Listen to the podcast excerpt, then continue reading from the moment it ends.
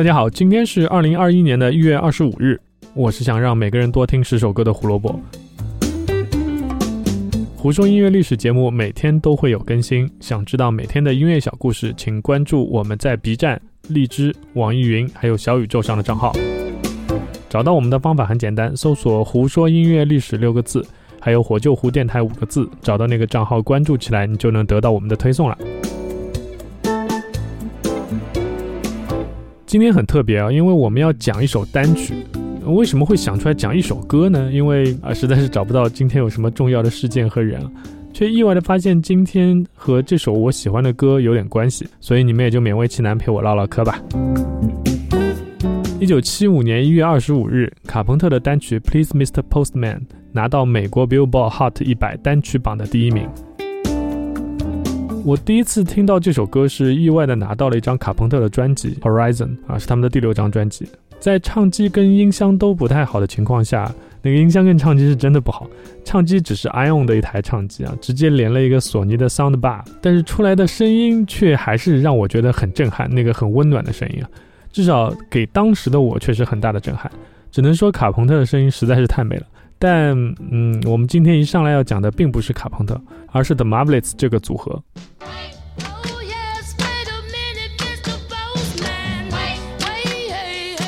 现在我们听到的这首是 Please Mr. Postman 的原唱，也就是 The Marvelettes 在一九六一年八月二十一日发行的版本。这首歌来自 The Marvelettes 的出道专辑，那专辑的名字叫什么呢？就叫 Please Mr. Postman。那你说这张专辑的主打曲是哪一首呢？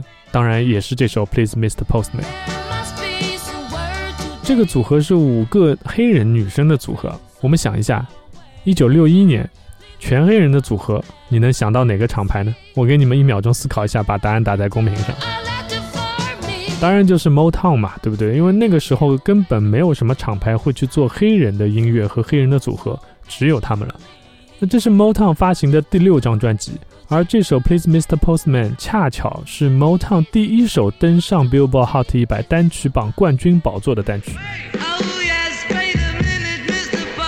作为冠军单曲啊，自然会被很多很多后人翻唱。只是我们没有想到来头会这么大，甚至大到了不可能会有更大的来头了。一九六三年十月二十二日，伟大的披头士翻唱了这首歌。除了单曲以外，他们还把这首歌放进了自己的第二张专辑里。在这里需要给大家说明一下，你们有时候会不会发现说披头士一共就出过那几张专辑，但是为什么我们会看到很多个名字？那是因为早期的专辑英国版跟美国版在收录的曲目和名字都会有所不同。比如我们说 Please Mr. Postman 这首歌是披头士放进了他的第二张专辑，但是英国版的名字第二张专辑叫 With the Beatles，而美国版的名字叫 The Beatles Second Album。所以这个时候大家不要搞错了，或者说如果你喜欢这首歌，其实这两张专辑买任何一张都是 OK 的。不过想想我们就会觉得很奇怪嘛，因为那首歌的歌词讲的是，呃，一个人待在家里面等着这个邮差给他来送信啊。那一个男人待在家里面等着邮差送信过来，这种奇怪的情感就很尴尬嘛，对吧？所以他很难得到市场的认可。于是这首单曲最高位置也就只是达到了六十八名就止步了。Beatles 的歌哎，在一九六三年竟然只到了六十八名。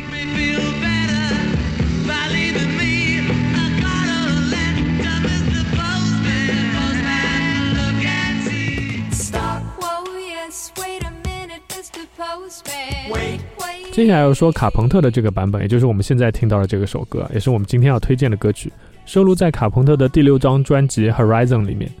这首歌成为了专辑最卖座的单曲，也是卡朋特最卖座的单曲，单曲销量超过了一百万张，在美国、澳洲、新西兰、加拿大、南非都是单曲榜的第一，在英国跟爱尔兰，他也拿到了第二名的名次。所以历史上的今天，卡朋特让《Please Mr. Postman》这首歌第二次成为了 Billboard Hot 一百单曲榜的冠军，这种情况其实还是比较少见的。知道其他案例的同学可以弹幕告诉大家，还有哪些歌是有过这样的壮举。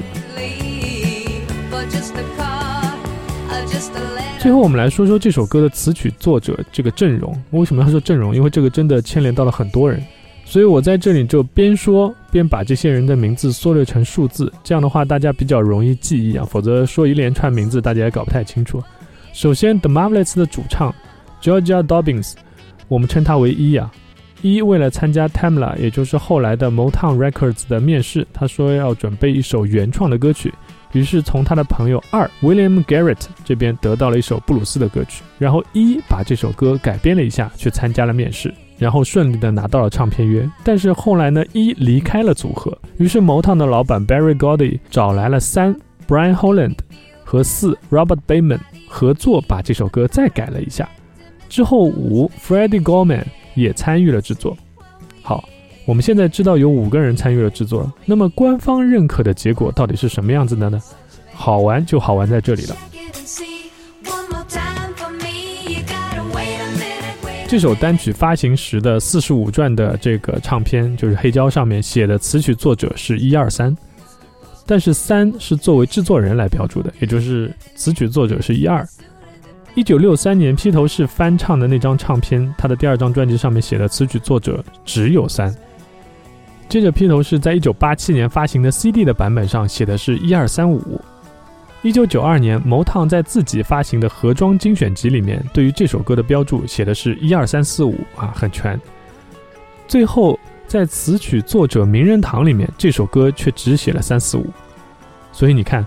欧美那边很多事情其实也没有办法说得很清楚，可能你参加了一首歌曲的制作，但是最后收不收得到版税，嗯，还真的说不定，也是蛮可怜的。胡说音乐历史，音乐让每天更重要。明天我们要讲一张创造了一些第一的专辑，歌手你们可能不是很熟悉，但是他在美国却是超级大的明星，他就是 Gus Brooks。啊，明天我们来听这个乡村超级明星的故事，拜拜。